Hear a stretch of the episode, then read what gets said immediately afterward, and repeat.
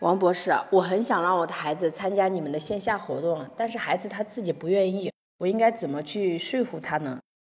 孩子不来参加福音的活动呢？其实本质原因不是因为不喜欢我们的活动，因为他根本也不了解我的活动。但是主要原因是因为过往的时间啊，很多父母啊总是用错误的方式逼着孩子去参加各种各样的活动，所以导致孩子呢情绪上非常抵触，内心非常反感。其实他反感的不是我这里的活动。是很多父父母错误的沟通方式。如果孩子知道我这里的活动是一个父母也进步，同时孩子也学习的环境，我想孩子一定会非常开心。所以，如果你在线上听了很久的课，你也希望把孩子带到线下来的话，你首先要做的第一件事是跟孩子做一次认真的检讨，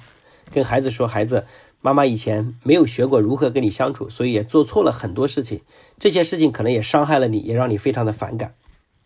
因为妈妈那时候没有意识到，作为父母也是需要学习的，所以现在妈妈知道了有个学习的机会，这个机会呢是妈妈也要同步学习，但是那边呢需要孩子和父母一起参加，妈妈也需要你的帮助和配合，顺便也带你去见一个非常优秀的老师。如果你能这样的方式沟通，我想孩子的情绪抵触呢就会好很多。那很多父母说，那他还是不来怎么办？我想呢，如果还是不来，作为父母你必须要做的一定就是先学习改变自己，让孩子感受到你真的进步了。因为道歉这件事情啊，很多父母已经做了很多次了。孩子曾经也对你充满过信心，但是呢，一次一次孩子感绝望了。所以孩子，你现在给他道歉，他可能都不相信了。所以你真的要从自己的呃沟通方式入手，真的去提升和改变自己的跟孩子相处的方式，让孩子感受到这次你真的是有进步。尤其是要营造一个非常民主的家庭沟通氛围，这个对孩子非常重要。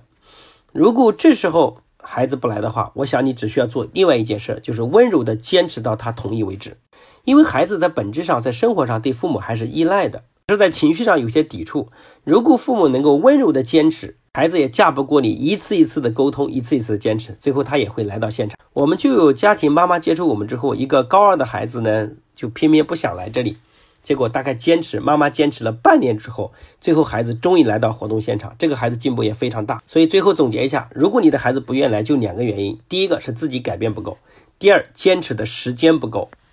如果你能坚持这两个原则，孩子一定会来到现场的，好吧？我们也期待啊，如果你很想来到我们线下呢，我们能够更好的帮助你。